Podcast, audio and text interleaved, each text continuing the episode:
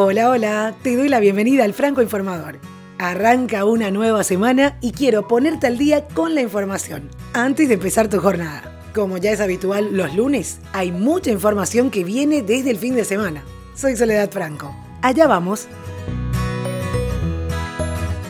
Estados Unidos puede organizar un bloqueo marítimo a Rusia de ser necesario. Así lo anunció el secretario del Interior de Estados Unidos, Ryan Zinke, durante su discurso en Pittsburgh. Según el alto funcionario, esa medida impedirá que Rusia controle el suministro de energía de Oriente Medio como ya lo hace en Europa. Por su parte, el senador ruso Alexei Pushkov sostuvo que las palabras de Zinke, además de ser una declaración estúpida, se trata de una amenaza que de cumplirse se convertiría en una declaración de guerra.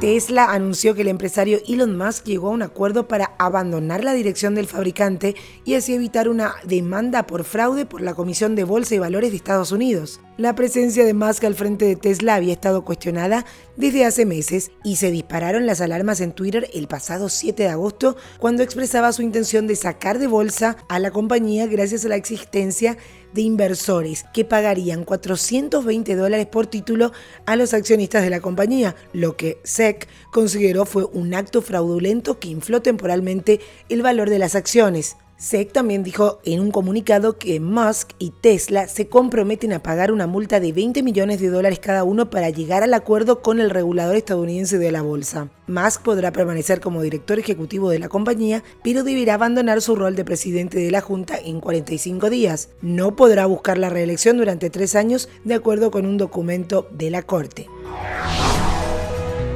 Y el candidato ultraderechista a la presidencia de Brasil, Jair Bolsonaro, líder en los sondeos para los comicios del próximo 7 de octubre, recibió el alta médica después de pasar más de tres semanas hospitalizado al ser apuñalado durante un acto de campaña. El presidente del Partido Social Liberal, Gustavo Bebiano, afirmó que el candidato está plenamente recuperado, aunque de momento no podrá hacer campaña en las calles. El militar se encuentra al frente de la carrera electoral con un 28% de apoyos, pero también tiene el mayor rechazo en las encuestas para los comicios presidenciales, especialmente entre las mujeres.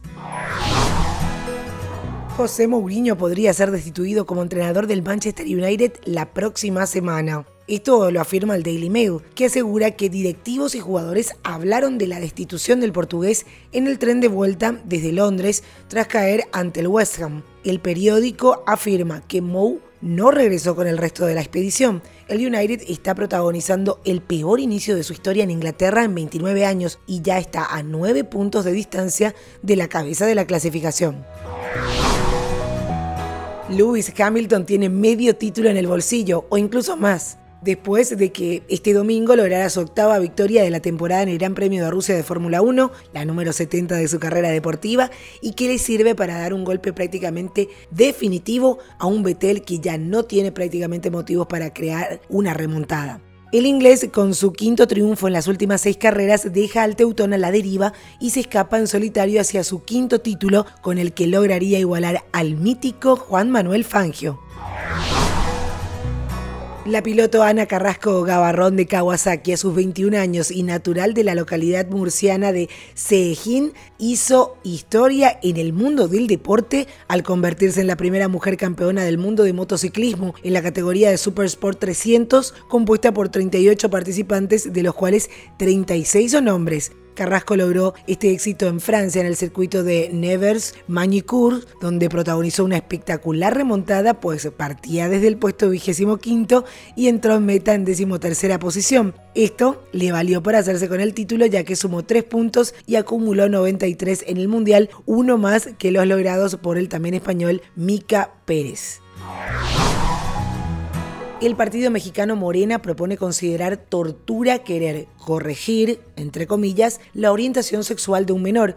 El congresista Temístocles Villanueva exige tres años de prisión para padres, parientes, profesores, médicos y ministros de culto que sometan a terapias a menores de 18 años para tratar de corregir su orientación sexual, identidad o expresión de género. El objetivo es salvaguardar los derechos humanos sexuales y reproductivos de las personas lesbianas, gays, bisexuales, transexuales, transgéneros, travestis e intersexuales. Y la novedad de esta semana es una empresa italiana que creó una cerveza ecosostenible que se crea a partir de la humedad del aire un proyecto de la empresa Birra Flea, ubicada en la localidad de Waldo Tadino, en la región de Umbría, y la particularidad es que utiliza el agua extraída de la humedad del aire. Según un portavoz de la empresa de nombre Alessandro Tosi, todo comienza con una máquina que condensa el aire caliente y puede producir 1.200 litros de agua por día. De esta manera, la cerveza, a la que llamaron Sans Papier Bière de l'Heure, obtiene el agua a través de esta máquina que funciona con energía solar, por lo que puede considerarse una cerveza ecosostenible. Aseguran que el resultado es una bebida que garantiza el mismo sabor y que respeta el medio ambiente porque permite un gran ahorro de agua. La empresa exporta actualmente a países como Estados Unidos, Canadá, China, Japón, Macao y Australia, además de vender sus productos, claro, en Italia.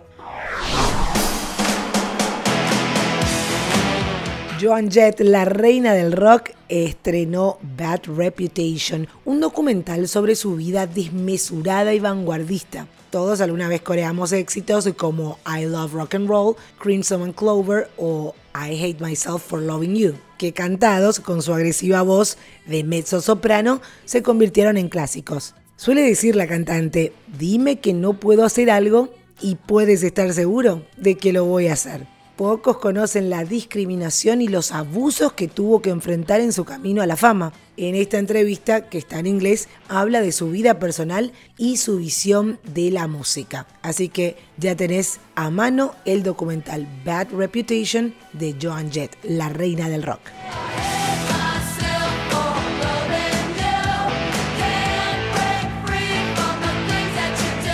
Esto es todo, ya estás al día con las noticias. Para más información te dejo los enlaces en los detalles del episodio del día. Suscríbete gratis en las principales plataformas de podcast y déjame tus comentarios, así los puedo leer en los siguientes episodios. Además, seguí al Franco Informador en redes, arroba Franco Informa en Twitter, Franco Informador en Facebook e Instagram. Y recomendanos, que es la mejor manera de seguir creciendo. Hasta cada momento.